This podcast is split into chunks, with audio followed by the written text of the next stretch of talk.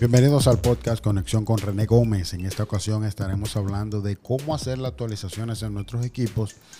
y si es importante desde que llega una actualización hacerla. Así que voy a hablar de mi propia, experiencia haciendo una aplicación práctica y como consejo para todos los que estén o vayan a escuchar este podcast eh, y puedan mantenerse orientados en cuanto a esto. Bueno, hay actualizaciones para los smartphones, celulares, hay actualización para los iPads, iPad, tabletas, uh, laptops, y también para las computadoras y obviamente que hay sus diferencias en Windows como en, como en Apple. Pero en el caso mío, eh, particularmente en el iPhone, yo nunca hago las actualizaciones cuando salen de una vez, porque obviamente pueden tener mejoras y no necesariamente eh, también me convenga en el momento hacer la actualización de una vez. Yo lo que hago es que cuando llegan las actualizaciones, espero que otras personas cercanas la hagan y escucho la retroalimentación que ellos me puedan dar y entonces luego hago esa actualización eh, obviamente para que pueda el celular funcionar bien en otras ocasiones eh, traen algunas cosas que arreglar porque obviamente cuando se hace la actualización puede ser en el caso de la última que se hizo en el caso de la última cuando la liberan y se le hace a los equipos puede ralentizar algunas cosas del celular como la carga, aplicaciones, eh, eh, eh, la forma como se desenvuelve. Así que yo no la hago de una vez, sino que espero la retroalimentación. En el caso de la laptop es un poco más ah, delicado porque cuando uno tiene las laptops, en el caso mío una MacBook Pro, tengo varios programas de diseño gráfico, edición de video, edición de audio. También tengo programas para para diferentes eh, recursos que, voy creando y que tengo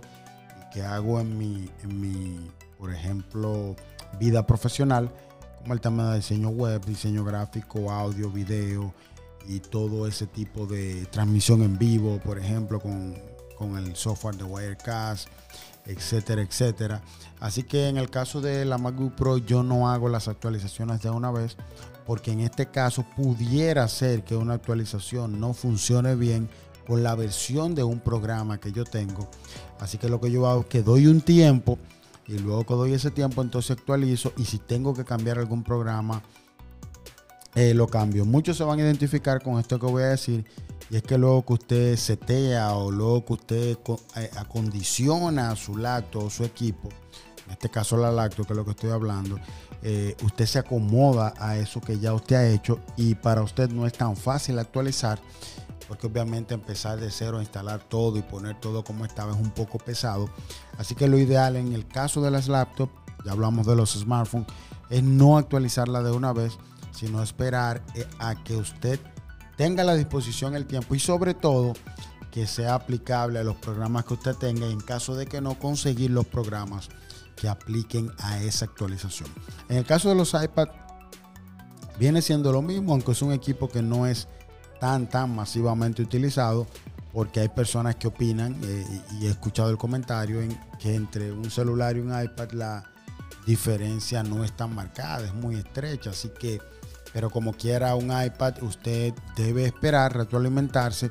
y ver qué tal le va actualizándolo. En el caso de los smartphones, de las laptops y de los iPads, eh, va a quedar en manos de usted si lo actualiza o no, porque usted se pudiera, usted pudiera tener dos vías, actualizarse de la retroalimentación de otra persona o actualizarlo y usted, y usted mismo pasar por la experiencia y entonces retroalimentarse usted mismo en la práctica. Así que en el caso de los iPad también lo recomendable es hacerlo de esas dos formas. En el caso, como les dije, de,